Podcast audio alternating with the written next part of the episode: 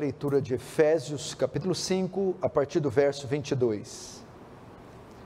Diz assim: As mulheres sejam submissas ao seu próprio marido como ao Senhor, porque o marido é o cabeça da mulher, como também Cristo é o cabeça da igreja, sendo este mesmo salvador do corpo. Como, porém, a igreja está sujeita a Cristo, assim também as mulheres sejam em tudo submissas ao seu marido. Maridos, Amai vossa mulher, como também Cristo amou a igreja e a si mesmo se entregou por ela. Até aí, feche os olhos, vamos fazer mais uma oração. Pai Santo, a Ti a honra, a glória e o louvor. Que o Senhor seja glorificado através das nossas famílias.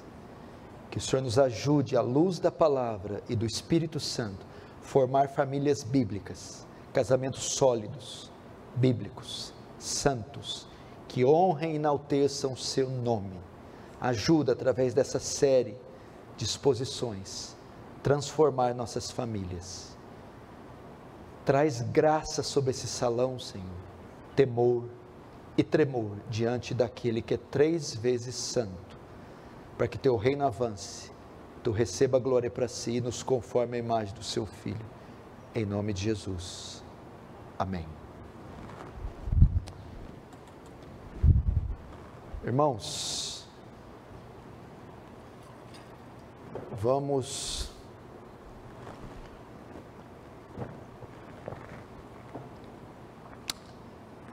atentar rapidamente aqui para a mensagem dessa noite. Você sabe que aqui nos domingos nós estamos fazendo uma exposição, uh, uma série sobre família. E é uma série de exposições aqui retirada da carta de Paulo aos Efésios, do, que vai do capítulo 5, dos versos 18 até o final do capítulo. E depois entra no capítulo 6, tratando de pais e filhos.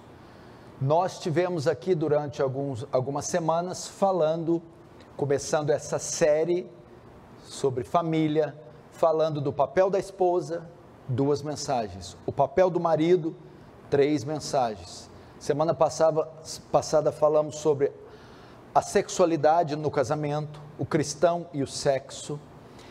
E então nós é, esgotamos ali o papel de ambos. Semana que vem nós vamos iniciar com a parte de pais e filhos. A partir do domingo que vem, a carta de Paulo aos Efésios, no capítulo 6 em diante, assume agora uma nova sessão.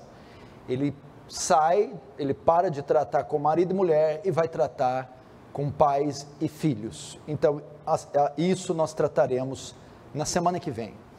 Hoje a minha proposta é fazer um resumo do que foi pregado em todos esses essas semanas sobre marido e mulher. Sabemos que é uma, uma parte muito importante da família. O meu objetivo iniciar essa série, como eu sempre venho dito, é proteger a família, fortalecer esta instituição que é tão atacada e combatida no nosso século uma instituição que está indo à bancarrota, está caindo, está falindo, dada os sucessivos ataques que ela recebe. Nesse sentido, eu não vejo melhor maneira de proteger a família, defendê-la, do que cada um dos seus membros cumprir o seu papel. E por isso nós iniciamos esta série. Falamos sobre o papel da esposa, o papel do marido, a sexualidade. E hoje eu vou é, fazer algumas considerações finais sobre o casamento, sobre o papel do marido e o papel da mulher. Eu vou resumir tudo que foi pregado hoje, ah, é, tudo que foi pregado até hoje neste sermão. E após isso, vamos iniciar pais e filhos. São 14 considerações finais sobre o casamento. 14 considerações para um casamento feliz, perfeito.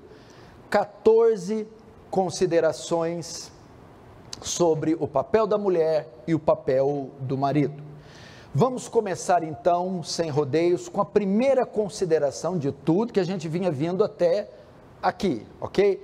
Primeira consideração no tocante ao casamento, ao papel do marido e da mulher. O sucesso da minha relação com meu cônjuge depende da minha relação com Deus. Primeira consideração que eu quero é, trazer aqui para os casais, para, marido e mulher. Um casamento equilibrado, um casamento saudável é fruto de uma vida piedosa, de uma vida cheia do Espírito Santo. Da onde eu tiro isso? Efésios capítulo 5. Antes de Paulo entrar no papel do marido e no papel da mulher, que começa no 22, o verso 18, Paulo diz: E não vos embriagueis com vinho, qual há dissolução, mas enchei-vos do Espírito. Então, uma ordem para a igreja ser cheia do Espírito. Após ser cheia, vem as consequências de uma vida cheia do Espírito.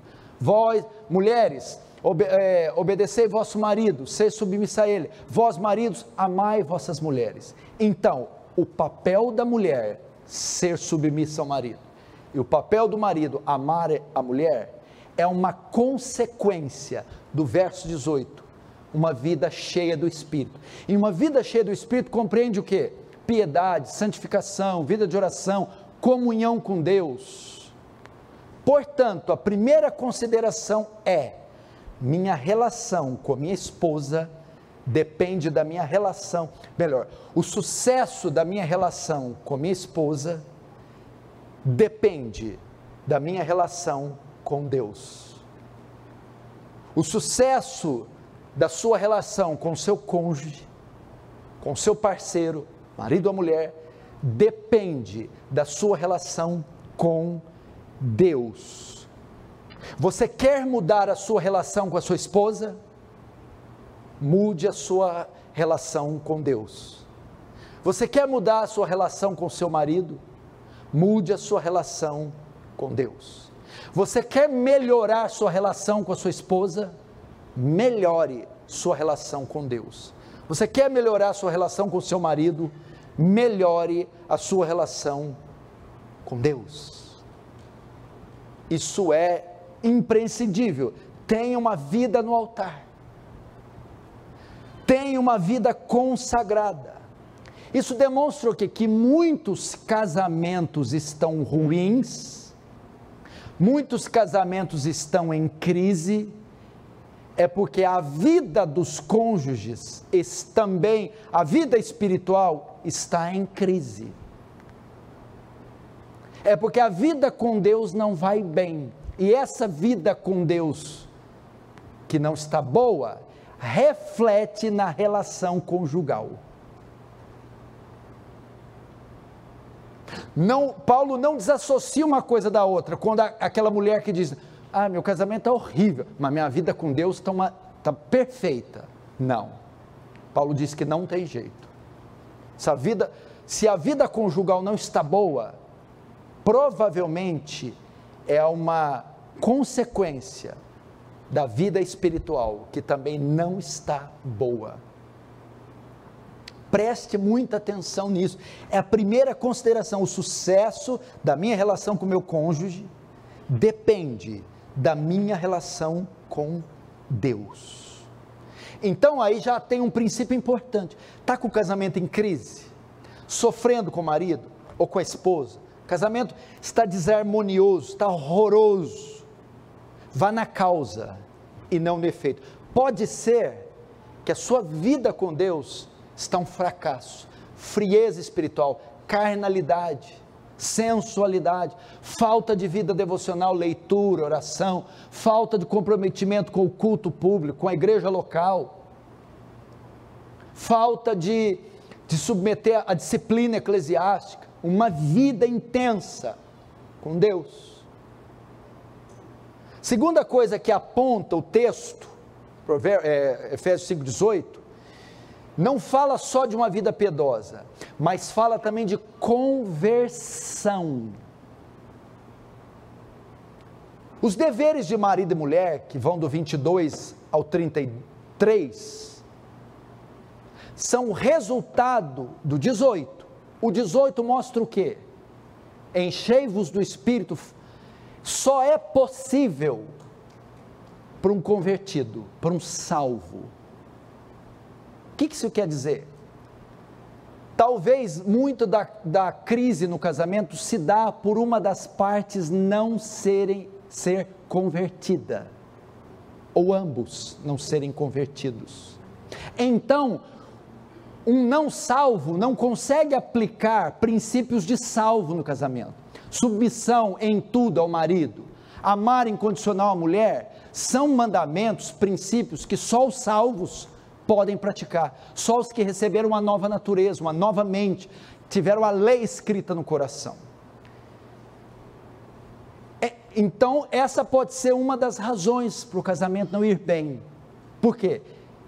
Ele não consegue aplicar esses conceitos, ela não consegue aplicar, é, aplicar esses conceitos. Por quê? Não houve regeneração, não houve conversão. Isso a impossibilita de cumprir esses termos. Isso o impossibilita de cumprir.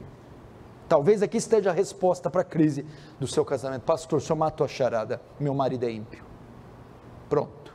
Mais que ele tente, se desdobre, se esforce, esse homem não nasceu de novo. Ele não tem amor por Cristo. Ele não tem esses princípios. Ele é só um religioso. Minha mulher é ímpia. Ela só anda em dia com os conceitos da religião, mas não houve metanoia,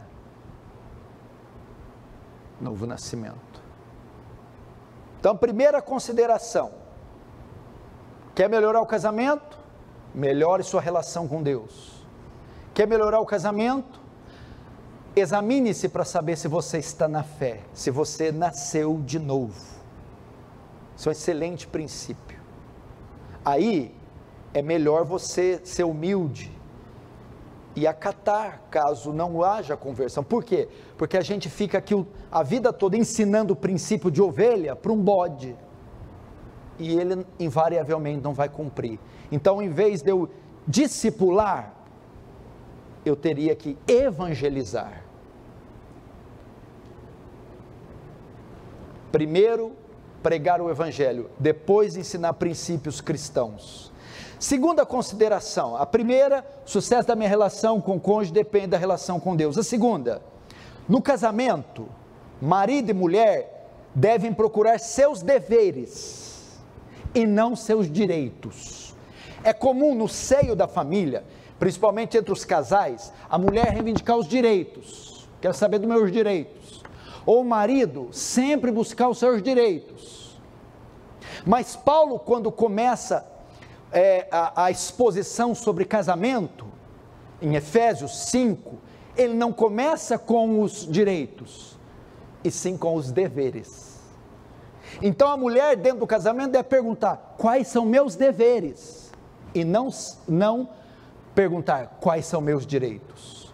O marido dentro do casamento tem que ficar o tempo todo perguntando ou procurando quais são meus deveres e não quais são os meus direitos. Isso faz toda a diferença. Para o casamento feliz, saudável, perfeito, marido e mulher devem o tempo todo buscar seus deveres, reivindicar seus deveres, trabalhar para executar seus deveres e não seus direitos. E quais são os deveres de ambos? O da esposa, submissão. O do marido, amor. O supremo dever da esposa, submeter-se, obedecer ao seu marido. O supremo dever do marido, dentro do casamento, amor. Amar sua mulher incondicionalmente, sacrificialmente, radicalmente, indivisivelmente. É o, o que ele tem que fazer.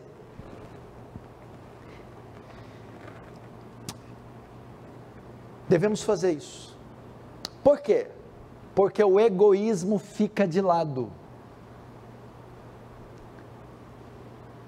O egoísmo, o que destrói um casamento, são ambas as partes pensar somente em si é a destruição, é a falência do matrimônio, é o egoísmo. Uma mulher que sempre está atrás dos seus direitos, ou seja, preocupando, procurando apenas o seu benefício dentro da relação. Um homem egoísta que é o tempo todo buscando seus benefícios dentro da relação, ela vai entrar em colapso, ela vai ruir, ela vai cair. Agora, quando há altruísmo, um busca satisfazer a necessidade do outro, o marido busca satisfazer a necessidade da mulher, e a mulher busca satisfazer a necessidade do marido.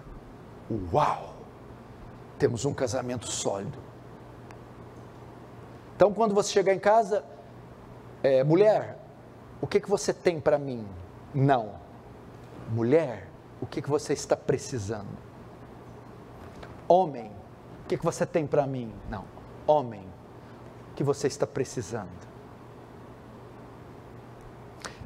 Terceira consideração. Agora, começando com as mulheres. No tocante à mulher, mulheres, submissão não é inferioridade. Vamos parar de perverter esse termo e o papel da mulher? O fato da mulher ocupar a posição no casamento de submissão, de submissa, não a inferioriza, não a torna inferior. A mulher não foi, a mulher não é inferior ao homem.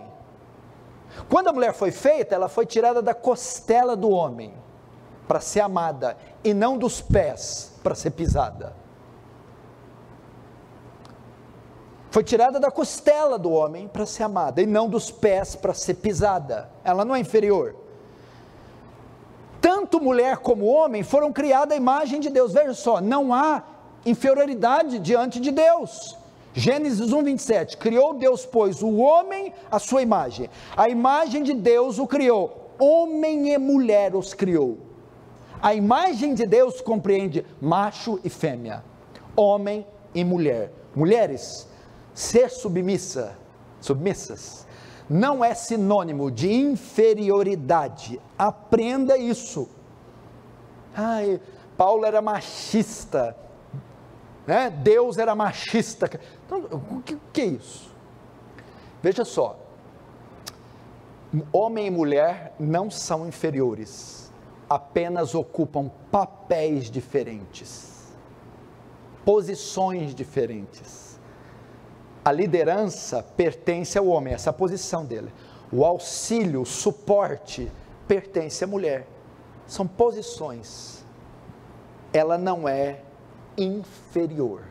Louve a Deus por você ter nascido mulher, porque Deus, na providência, viu que era exatamente o que você precisava e você cumpriria exatamente o, o seu papel sendo mulher. Louve a Deus por você ser homem porque Deus, na providência, sabia que nascendo homem você cumpriria exatamente o papel que ele decretou para você cumprir. Quarta consideração: mulheres, a submissão ao marido equivale à submissão a Cristo. Para as mulheres que têm dificuldade com submissão, elas precisam entender esse aspecto da submissão. Submissão, obedecer, acatar as ordens, honrar, respeitar o marido. A submissão ao seu marido equivale à sua submissão a Cristo. Porque a Bíblia diz: mulher ser submissa ao marido como ao Senhor, como a Cristo aqui. O modelo da relação da esposa com o marido, o exemplo da relação da esposa com o marido é a relação de, da igreja com Cristo. Como é que a mulher, a mulher copia quem na sua relação com o seu marido? Ela copia a relação que a igreja tem com Cristo. Qual é o tipo de relação que a igreja tem com Cristo? Ela se submete a Cristo porque Cristo é o Senhor dela, não é isso? E ela obedece a Cristo voluntariamente. obedece por amor, obedece com alegria, obedece com desejo de honrá-lo. Mulheres, obedeçam o marido de vocês voluntariamente. Obedeça os maridos de vocês com alegria. Obedeça a eles por amor e com o desejo de honrá-lo. Por quê? Porque é uma expressão da sua sujeição a Cristo. Como é que é?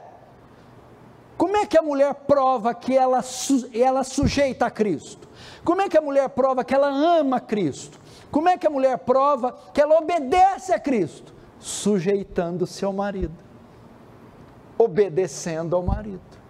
A sujeição da mulher ao, a Cristo, a sujeição da esposa ao marido, é uma expressão da sujeição dela a Cristo. Porque quando diz como ao Senhor, mulheres, obedeçam os seus maridos como estivesse obedecendo o próprio Cristo. Porque assim como Cristo é o Senhor da igreja, o marido, de certa forma, é o Senhor de vocês. Não no sentido salvador, redentor, mas é o líder. Foi colocado ali como autoridade. É uma expressão de Cristo na sua vida. Então, é uma prova do seu amor a Cristo honrar seu marido, obedecer é uma maneira de agradar Cristo. As mulheres ficam perguntando, eu queria saber qual é a maneira de agradar Cristo, de honrar mais Cristo, de amar mais Cristo. Eu quero, eu quero saber qual a maneira. Quer? Ame mais seu marido, honre mais seu marido, obedeça mais seu marido. Por quê? Porque Paulo diz: como ao Senhor, como se estivesse fazendo para o Senhor. Quinta consideração, Submissão ao marido, mulheres, não quer dizer obediência incondicional. Tem que obedecer o marido incondicionalmente em tudo. Ser submissa não significa obediência incondicional. A submissão da esposa a Jesus é uma submissão incondicional. Ela obedece a Deus, a Cristo, incondicionalmente. Agora, Nunca se afirma, porém, que a esposa deve submeter incondicionalmente ao marido. Se a, sub, se a submissão da esposa ao marido implicar na sua insubmissão a Cristo, então ela tem que desobedecer ao marido. Quando Paulo fala, mulheres, obedeçam o marido em tudo, não fala de grau, fala de extensão. Fala, não há área da vida da esposa que o marido não participe todas as áreas. Fala de extensão, mas não fala de grau, de profundidade. Espera aí, na minha consciência você não pode mandar. No meu arbítrio você não pode mandar. Você não pode me dizer para ir contra a palavra de Deus, por exemplo. Ok? Se a submissão da esposa implica na insubmissão a Cristo, ela precisa desobedecer o marido para obedecer a Cristo. Quer ver um exemplo disso? Da rainha Vaste. Lembra do livro de Esther, o rei Assuero, antes de casar com Esther, era casado com Vaste ou Vasti. E este rei uma vez foi dar uma festa e se embriagou e chamou os governantes todos ali para a festa e deu uma ordem para a mulher, ó, esposa dele, ó, não tem que ser sumissa, disse: venha e se enfeite e se apresente diante desses governantes. Alguns historiadores diz, diz, dizem que ele pediu para ela dançar de forma sensual e até despindo-se de algumas roupas. O que, que a rainha Vaste fez? Não. Ela perdeu o trono, perdeu a riqueza, perdeu a fortuna, mas ela não se submeteu ao marido. Por quê? Era uma ordem incoerente era uma ordem para ela expor o seu corpo e se sujeitar a um bando de embriagados. Veja só, Esther 1, 5 a 12. Passados esses dias, deu o rei um banquete a todo o povo que se achava na cidade de Suzã, tanto para os maiores como para os menores. Ao sétimo dia, estando já o coração do rei alegre de vinho, mandou sete eunucos que serviam na presença do rei Suero que introduzisse a presença do rei a rainha Vaste, com coroa real, para mostrar aos povos e aos príncipes a formosura dela, pois era em extremo formosa. Porém, a rainha Vaste recusou vir por intermédio dos eunucos, segundo a palavra do rei. Só mais um pouquinho de retorno, Rodrigo. Ela se recusou. Por quê? Submissão não é obediência incondicional. Se seu marido está te seduzindo, induzindo, coagindo você ao erro, a contrariar a palavra de Deus, a fazer coisas que violam a sua consciência, que constrangem você, você isso não significa que você deve obedecer. Sexta consideração. Sexta, mulheres, vocês convencem seus maridos com o testemunho e não com as palavras, com o comportamento e não com a língua. Mulheres, vocês têm maridos ímpios, vocês têm maridos turrões, vocês têm maridos difíceis e vocês querem levá-lo para Cristo, se ele for ímpio, e querem convencê-los do erro, se eles forem crentes. Não usem palavras. Vocês conseguirão convencê-los ou levá-los à conversão através do seu testemunho, da sua postura. O testemunho da mulher é mais poderoso que as palavras dela. Ainda que esse homem esteja equivocado, errado, cego, não entre em uma peleja com, com ele, não entre em um debate, não entre em uma contenda, não brigue com ele. 1 Pedro, capítulo 3, verso 1 diz assim: Mulheres, para que se ele, ainda que não obedece a palavra, seja ganho, sem palavra alguma. Vocês, mulheres, creem que podem convencer seus esposos através da língua. Vocês creem que podem transformar seus esposos através da língua. O texto, ao contrário, diz que você não pode conseguir isso com palavras. O texto diz que você só pode conseguir isso sem palavra alguma. É com testemunho.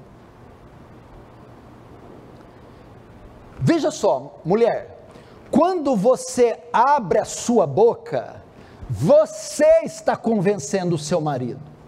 Quando você fecha a sua boca e dá testemunho, é o Espírito Santo que está convencendo o seu marido. Pergunta: quem é mais poderoso, sua língua ou o Espírito Santo? Eu até entendo que a sua língua é muito poderosa, ela é muito forte. Mas quem é mais forte, a sua língua ou o Espírito Santo? É isso que Pedro dá ideia. Quer convencê-lo? Testemunho e não palavras. As mulheres, e vou te dizer mais, as palavras fazem diametralmente o oposto. Quanto você mais usa a sua língua na tentativa de convencer o seu marido, menos convencido ele fica, mais duro ele fica, mais o coração dele se fecha. Por quê? Muitas vezes a mulher não sabe usar a língua e faz o quê? Ela denigre o seu marido, rebaixa, ela inflige a autoridade do marido. E o marido invariavelmente não vai se sujeitar àquilo e vai fechar mais o coração. Agora, quando ela dá bom testemunho, ela constrange o marido, quebranta o marido, humilha, envergonha e leva o marido ao arrependimento. Sétima consideração. Sétima consideração Mulheres, a beleza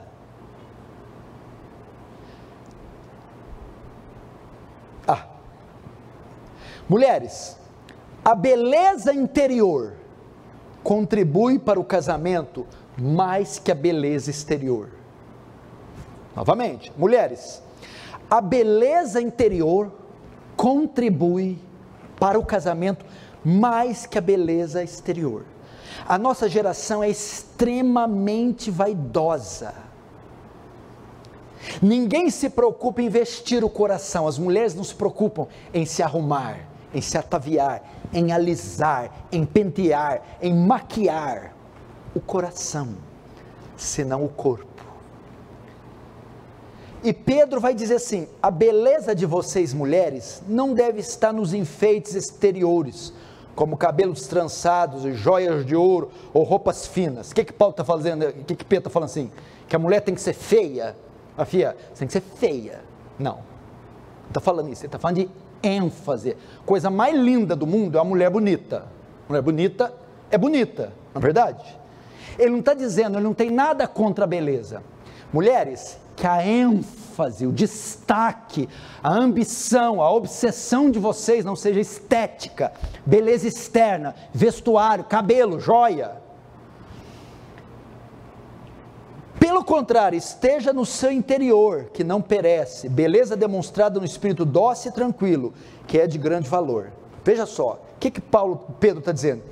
É esse tipo de vestido que ajuda o matrimônio o vestido interior. O vestido exterior, beleza, joia, não contribui quase em nada para o casamento. Mas a beleza interior, esse vestido que coopera, que vestido é? Espírito dócil e tranquilo. Que é isso? Pedro está ensinando assim: para o casamento durar, mulher, mais caráter do que beleza. E hoje as mulheres têm mais beleza do que caráter. É caráter que sustenta um casamento e não beleza. Que o vestido, né? A beleza de vocês não esteja no exterior, mas no interior. Que o destaque de vocês não seja sensualidade, mas piedade. Que não seja vaidade, mas santidade. Que não seja é, estética, e sim caráter. Agora eu vou te dizer uma coisa, e não é para fazer de bobo, não. De, de, boba, não. Você sabe o que eu estou falando, não, não minta para você. Se a ênfase da mulher está mais nas roupas, sensualidade, do que no coração, essa mulher te dará problemas. Se a ênfase da mulher está mais nas roupas do que no coração, essa mulher vai ter problema. Repito, nada contra a beleza.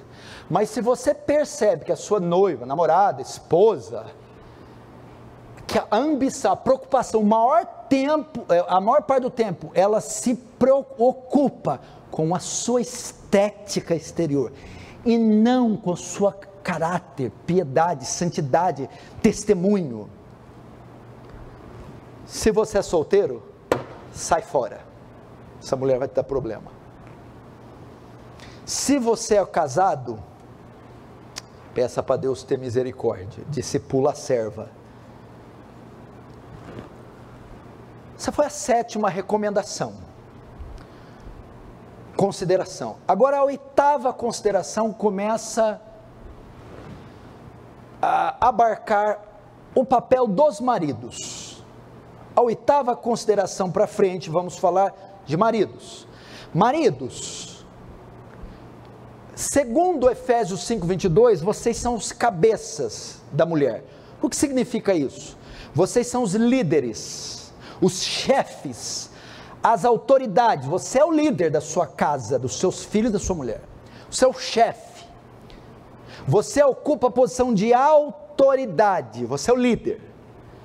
Mas olha qual é a oitava consideração: a autoridade que você recebeu de Deus é para servir e para amar. Não é uma autoridade para abusar da mulher e dos filhos. É uma autoridade, uma liderança que foi te dada para servir e amar. O padrão é Cristo, lembra? Qual é o meu exemplo de relacionamento de marido e esposa? É o exemplo de Cristo com a igreja. Cristo é o cabeça da igreja, não é isso? Então, o meu modelo de marido é Cristo, que é marido da igreja. Cristo é o cabeça da igreja, é a autoridade sobre a igreja. E como ele usa essa autoridade com a sua igreja? Para servi-la, para amá-la e não para abusar. Cristo não abusa de nós, não coloca um jugo sobre nós, não nos humilha, não nos extorque, não nos explora. O que, que Cristo faz com toda a autoridade que Ele tem sobre nós? Nos serve, nos ama. Ou seja, Cristo não usa a sua autoridade para si mesmo. Maridos, você é o cabeça. A oitava consideração: não use a sua autoridade para si mesmo, para o seu benefício próprio. Use sua autoridade para benefício do seu cônjuge, sua esposa. O que mais? Ser cabeça significa também que a responsabilidade da esposa no tocante à condição física, emocional, espiritual é do marido. Ser cabeça significa o quê? Que a responsabilidade da minha esposa é minha e de mais ninguém. É sua e de mais ninguém. Gênesis 18, 18, 19 diz: Porque eu escolhi Abraão para quê? Para que ordene seus filhos e sua casa depois dele, a fim de que guardem o caminho do Senhor, pratique a justiça e juízo. Abraão é o cabeça. Qual a finalidade? Conduzir sua família espiritualmente. É o responsável espiritual pela mulher.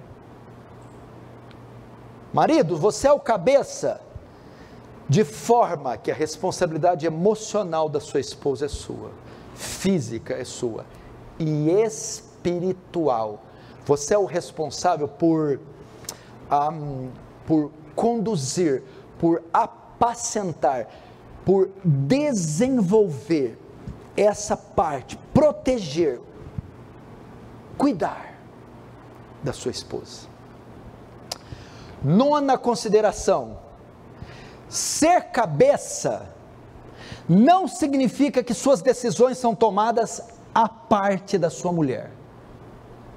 Deus te deu essa prerrogativa, eu sou cabeça. Você é o cabeça. A palavra final é sua. As decisões partem de você. A última palavra é sua. Você decide, você está com a batuta, com o leme, você está com a direção, ok? A palavra final é sua, mas tem que passar por ela, pela opinião dela. Não significa que é uma decisão absoluta em uma decisão totalitária. Tipo assim, eu sou o cabeça, ok? Aí está lá seis e meia da manhã, chega um caminhão na porta da sua casa. Aí começa a entrar gente e levar os móveis. A mulher acorda e os meninos, o que, que é isso? A gente vai mudar. Mudar para onde? Para o Paraná. Pô, mas você não me falou nada, cala a boca que eu sou cabeça, o que manda a decisão é minha. Não, não é assim. A decisão é tomada em conjunto. Deus colocou a mulher como auxiliadora, lembra? Lembra? Não é bom que o homem fique só. Far-lhe-ei uma auxiliadora que lhe seja idônea. Então a mulher foi colocada para apoiar você, para ver aquilo que você não vê, para ser uma espécie de conselheira, para abrir seus olhos. A palavra auxiliadora, para que, que Deus criou a mulher no casamento? Auxiliadora quer dizer que presta socorro, que presta assistência, que ajuda uma pessoa que, eh, que contribui para o cumprimento de um dever. É uma pessoa que contribui para o cumprimento de um dever. Qual que é o dever? Do marido liderar a casa, do marido fazer a vontade de Deus. A mulher auxilia ele no cumprimento desse dever. Auxiliadora quer dizer apoio, suporte, ajustadora. Deus colocou a mulher para prestar socorro, para ser um auxílio, para ser um suporte para você. Então ela deve ser requisitada, acionada, consultada, participada das suas decisões. E a palavra idônea quer dizer apta, capaz. O termo no grego, quer dizer, no hebraico, quer dizer que esteja à altura. Deus deu uma mulher à altura de Adão, competente, capaz de auxiliar você. Então, o fato de ser cabeça não significa que as suas decisões são sempre individuais. A palavra final é sua, mas passa pela sua esposa, pois ela foi colocada como um auxílio capaz, à altura das suas demandas. Décima consideração: maridos, suas mulheres, ou sua mulher, necessita de atenção. De atenção. Atenção. Verso 29, quando Paulo está tratando do papel do homem, ele compara a mulher como o corpo do homem. E diz assim: ó, porque ninguém jamais odiou o próprio corpo, antes alimenta e dele cuida, como também Cristo faz com a igreja. Então Paulo está dizendo assim, para o homem cuidar da mulher. E ele usou um argumento forte. Por que, que eu tenho que cuidar? Porque a mulher, você é o cabeça, ela é o seu corpo, ela é parte de você. Você fica sem cuidar do corpo, você dá banho nele, você alimenta ele, você protege do frio, você medica ele, cada um de nós tem zelo para o próprio corpo. Se a mulher é parte do nosso corpo, assim como temos zelo com o nosso próprio corpo, temos ter, que ter com a mulher.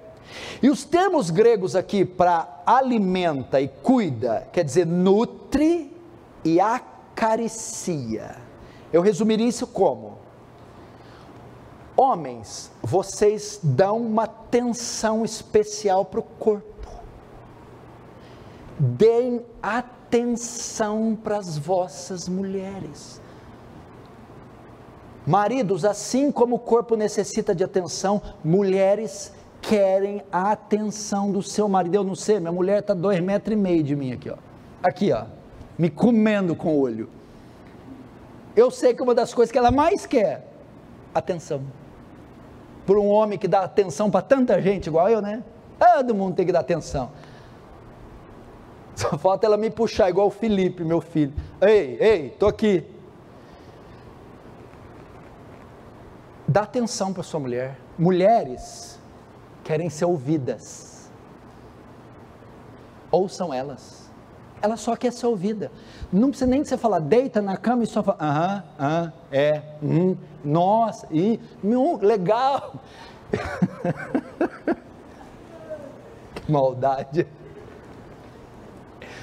Você está me ouvindo? Estou ouvindo, estou entendendo. Ele está pensando em outra coisa, nos negócios que ele vai fechar amanhã, na sinuca que ele vai jogar, no futebol. Então, porque estava hoje fazendo um bordado no pano de prato, caiu uma gota de doce de leite que eu estava fazendo, ai, aí já entra em crise. E quer que você ouve? dá atenção. Primeiro, mulheres querem ser ouvidas. Segundo, mulheres querem ser compreendidas. Não levanta a mão, não. Qual homem falou? Mas você não me entende.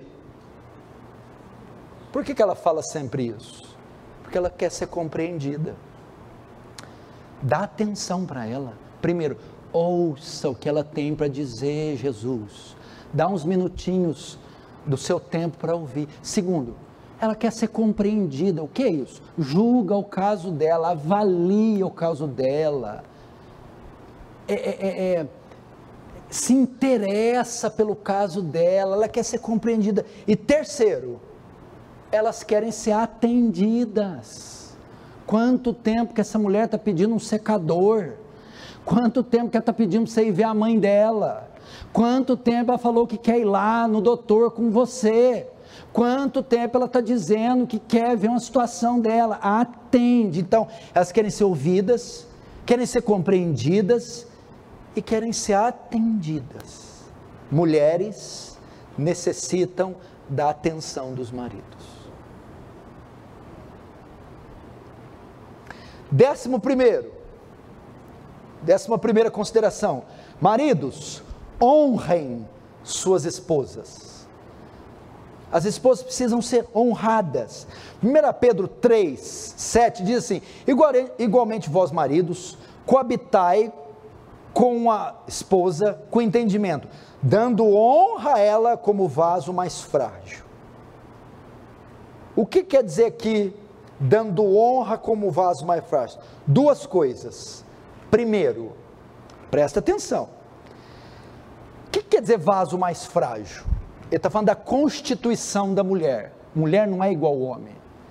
Ela é fisicamente mais fraca, emocionalmente. Ela tem uma constituição mais frágil, mais sensível que o homem. O homem é mais forte. Alguém já viu a mulher levantar saco de cimento? Nunca vi. Alguém já viu a mulher levantar 40 de cada lado supino? Não faz isso. Então ela tem isso. Emocionalmente, alguém já viu um homem subir na cadeira porque um rato passou? Não fala. Alguém já viu um homem com medo de barata? Não fala. Não me envergonha a minha classe. Eu, quando era pequeno, pegava barata pelo bigode, mano. Ó, vim de São Paulo, mano, tá ligado? então, a mulher é inferior neste aspecto físico. Então, quando Paulo fala assim, ó, Pedro, dando honra, o que, que é a ideia?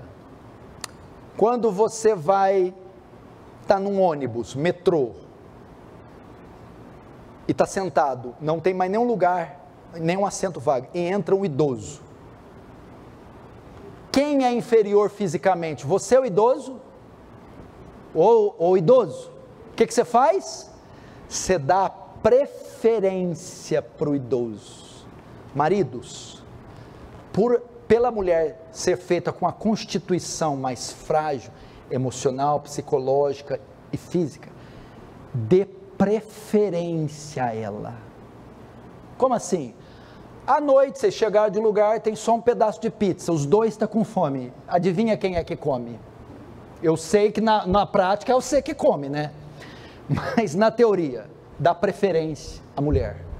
Tem um barulho três horas da manhã, os dois estão dormindo. Quem é que levanta para ver o barulho? Você deixa a mulher dormir, dá preferência.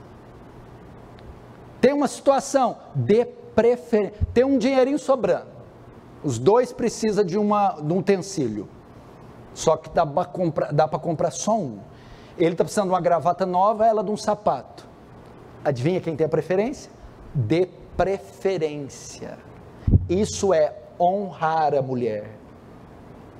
A preferência não é sua. E segunda coisa, é dê a preferência e no trato com a mulher, quem tem amigo homem aqui? Todo homem tem. Como é que você trata com seu amigo?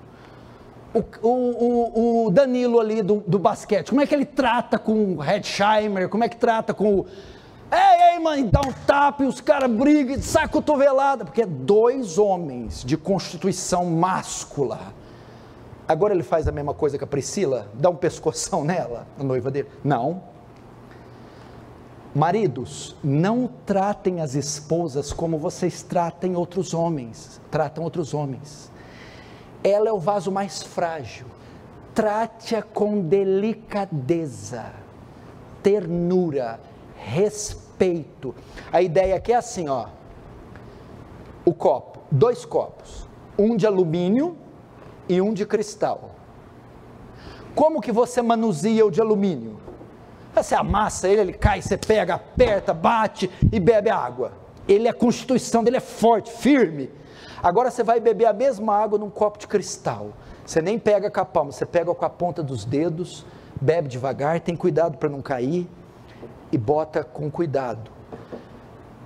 Paulo está dizendo: homens, tenham discernimento. A mulher não é o copo de metal que você bate e trata de qualquer jeito. Ela é de cristal lide com ela, exerça sua liderança, trate ela, conduza ela com sensibilidade, com carinho, com cuidado. É isso que o texto quer dizer. Seja generoso, misericordioso, compassivo com a mulher. Porque a constituição dela é diferente da nossa, ela requer esse cuidado. Décima segunda consideração: maridos, Lembrem-se que no casamento vocês têm necessidades diferentes. Olha que, legal, que interessante. A Bíblia ensina que o marido deve amar sua esposa, mas não diz o mesmo para a esposa. Diz que a esposa tem que honrar o marido. Por quê?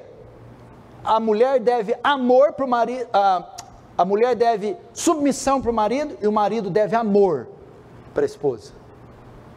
Porque eles têm necessidades diferentes. A maior necessidade do homem, a mulher tem que amar o homem também? Claro que tem que amar. O homem tem que submeter algumas questões da mulher? Claro que tem que submeter. Mas a maior necessidade do homem é ser respeitado, obedecido. E a maior necessidade da mulher é ser amada. E muitas vezes o homem não sabe disso. Que eles têm necessidades diferentes, por isso ignora os pedidos da mulher. Ah, como é que você pode querer isso? Como é que você dá importância para isso? Para com isso, isso é bobagem. Por quê? Porque para ele é bobagem. Mas espera aí, ela não tem as mesmas necessidades que você. Então não é bobagem. Quando o homem entende isso e a mulher quer ser ouvida, quer um carinho, quer um chamego, quer alguma coisa, e o homem ignora, é porque ele pensa: eu não preciso disso, logo ela também não precisa. Eu acho isso tolo, logo ela também deve achar. Não! Ela tem necessidade diferente. Então, o que para você pode ser irrelevante, para ela, uma mensagem com um coraçãozinho, pim, hum, um telefonema no meio da tarde, um botão de rosa, um abraço, um oi, faz diferença. Para você não faz, mas para ela faz. Se você souber que você tem, vocês dois têm necessidades diferentes, você vai passar a atender as necessidades delas e tê-las como importante. Por exemplo, a minha esposa, todo dia que acorda, todo dia que acorda, ela sai primeiro da cama, ou depois eu, e depois quando a gente se encontra, ela sempre quer me comentar, oi, ah, mas dormiu comigo aí. Por que que falam oi? Dormiu, nós dormimos, ficamos 24 horas colado. Mas ela tem a necessidade do oi. Eu não tenho. Já acordo com aquele bafo, né? Com aquela. Entendeu? Pode parecer para mim tolo. Para ela é bom. Quer me abraçar o dia inteiro? Tá bom, já deu cinco, tá bom, aleluia. Mas são necessidades diferentes. E eu tenho que entender isso. Você tem que entender. Amém? Décima terceira, quem está gostando diz amém. amém. Maridos, lembre-se que vocês são os principais responsáveis por manter o casamento. Há uma crise, está correndo o risco de um divórcio. O principal responsável por manter o casamento, não permitir o divórcio, manter a vitalicidade do casamento é o marido. Por quê? Porque eu tenho que amar minha esposa como Cristo amou a igreja. Como Cristo amou a igreja? Romanos 8,35. Quem nos separará do amor de Cristo? O amor de Cristo pela igreja. A tribulação pode separar? Não. A angústia? Não. A perseguição? Não. A fome? Não. A nudez? Não. O perigo? Não. A espada? Não. É um amor inseparável. O 38 e 39, porque estou bem certo, a morte pode separar? Não, nem a morte, nem a vida, nem os anjos, nem os principados, nem coisa do presente, nem do porvir, nem poderes, nem altura, nem a profundidade, nem qualquer outra criatura pode nos separar do amor. O amor de Cristo por nós é inseparável. Maridos, vocês devem amar a esposa de tal maneira dessa relação jamais se dissolver, se desfazer. Vocês são responsáveis de exercer tamanho amor a ponto disso jamais se desfazer. Portanto, Cristo ama a sua igreja com um amor que nada pode desfazer. Maridos, façam o mesmo. Última consideração, décima quarta consideração. O ato sexual entre o casal. O ato sexual entre o casal. Quatro princípios que temos que aprender aqui, nós encerramos. Primeiro, o ato sexual no casamento não é uma opção, é um dever, é uma obrigação. O ato sexual não é uma opção, é um dever. Segundo, o ato sexual protege o casal satisfaz o casal, realiza. O sexo como uma ordem e o sexo como proteção e realização. Terceiro, o sexo não se faz ocasionalmente, é uma rotina. Maridos, tenham relações sexuais regulares com suas esposas. Esposas, tenham relações sexuais com seus maridos. A prática sexual no casamento não é ocasional, é um estilo de vida, não é um ato, é uma rotina. Por quê? Fomos criados com apetites. Você tem um apetite pela água, você tem sempre se saciar. Você bebe água uma vez por semana? Não. Constantemente com desejo por água. Você tem apetite alimentício. Você come uma vez por semana? Não. Constantemente atendendo o seu apetite, é regular. Você também tem apetite sexual, ou ela também tem apetite sexual, que tem que ser regularmente satisfeito. Quarto, só se pode interromper a rotina sexual, só há uma exceção para o interrompimento: a consagração de um dos cônjuges ou de ambos. Tem uma morte na família, uma situação grave, um dos cônjuges quer se separar para orar, jejuar, está quebrantado e quer deixar as relações. Ele pode, só nesse caso, com mútuo consentimento, ou seja, os dois têm que concordar. E por um breve tempo, não pode ficar orando um mês também não. E se ajuntem rápido. E a quinta que eu quero acrescentar aqui é que envolve um fator espiritual, o sexo. Acha que o sexo é pouca coisa? Não. O sexo tem implicações espirituais. Para que Satanás não vos tente. Agora, Paulo eleva a área sexual no campo espiritual. Para que Satanás não vos tente pela vossa incontinência. O que, que é isso? Se a sua mulher não for suprida sexualmente de forma legítima e regular, ela pode ser tentada pelo diabo.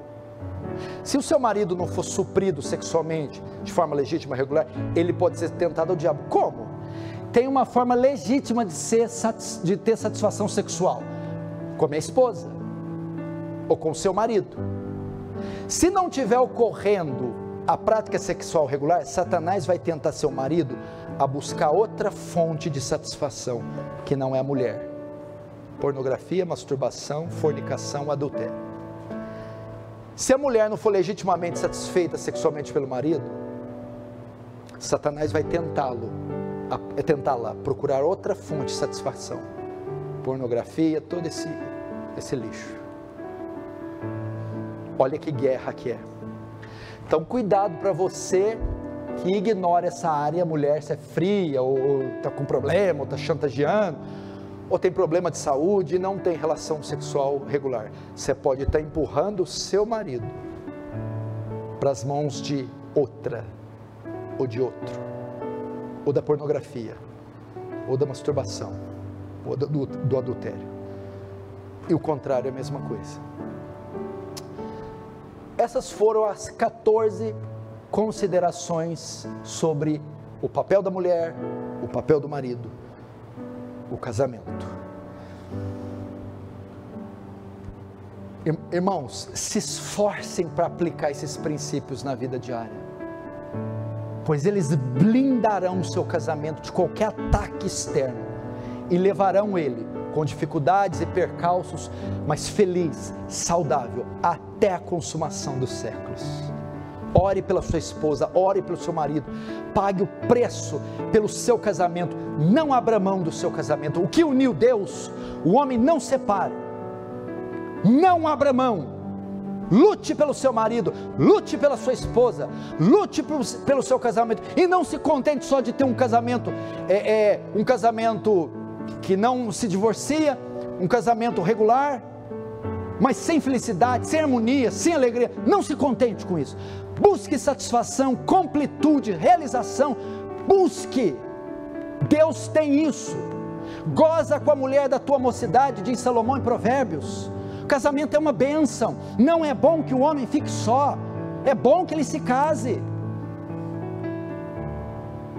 Desfruta com a tua mulher, lute por ele, aplicando esses princípios. Amém? Semana que vem começaremos uma nova fase da exposição de Efésios. Pais e filhos. Outra situação drástica da nossa sociedade. Vamos tratar isso à luz da Escritura. Fecha os olhos, vamos orar agora.